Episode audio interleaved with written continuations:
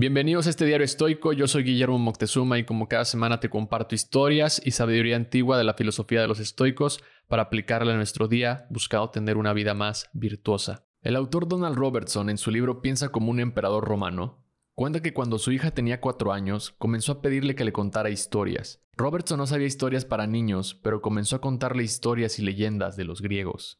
Su hija eventualmente se hizo de su favorita y esta era la historia del general griego Genofonte. La historia dice que cuando Genofonte era joven, una noche mientras caminaba por un callejón cerca del mercado de Atenas, un extraño, escondido entre las sombras, bloqueó su camino con su bastón de madera.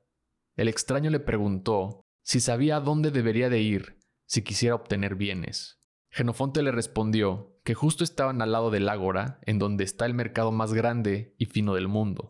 Ahí podía encontrar comida, joyas, ropa y todo lo que deseara. El extraño hizo una pausa para pensar y después le hizo una segunda pregunta. Entonces, dijo el extraño, ¿a dónde va un hombre para aprender a ser una buena persona? Genofonte se quedó atónito. No tenía ninguna idea de cómo o qué debería de contestar.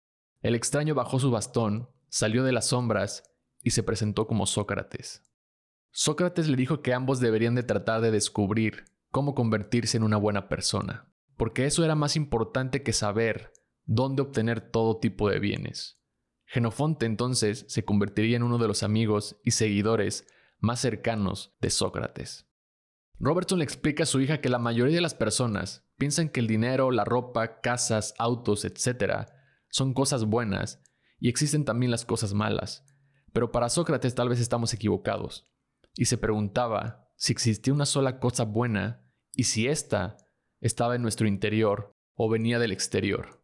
Su hija entonces le preguntó, ¿cómo se volvió Sócrates tan sabio? El secreto de la sabiduría es el siguiente. Haz muchas preguntas sobre lo más importante de la vida y después escucha con mucho detalle y cuidado las respuestas. Zenón de Sitio, el fundador del estoicismo, se quedó atónito también cuando por primera vez en una librería escuchó una lectura de uno de los escritos de Sócrates, las preguntas lo llevarían tiempo después a fundar su propia filosofía en busca de cómo debería de vivir una buena persona. Para los estoicos buscar la sabiduría es una de las principales virtudes que debemos seguir en nuestro día. Escuchar más de lo que hablamos, preguntar, cuestionar nuestras acciones, analizar las respuestas y nuestras respuestas, y nunca dejar de aprender. No importa tu posición, rango o título, ni tampoco tu edad. Marco Aurelio fue una de las personas más poderosas del mundo. Era un emperador, y aún así siempre siguió asistiendo a clases con sus maestros, incluso hasta el final de sus días. Porque aquel que piensa que ya sabe todo, realmente no sabe nada.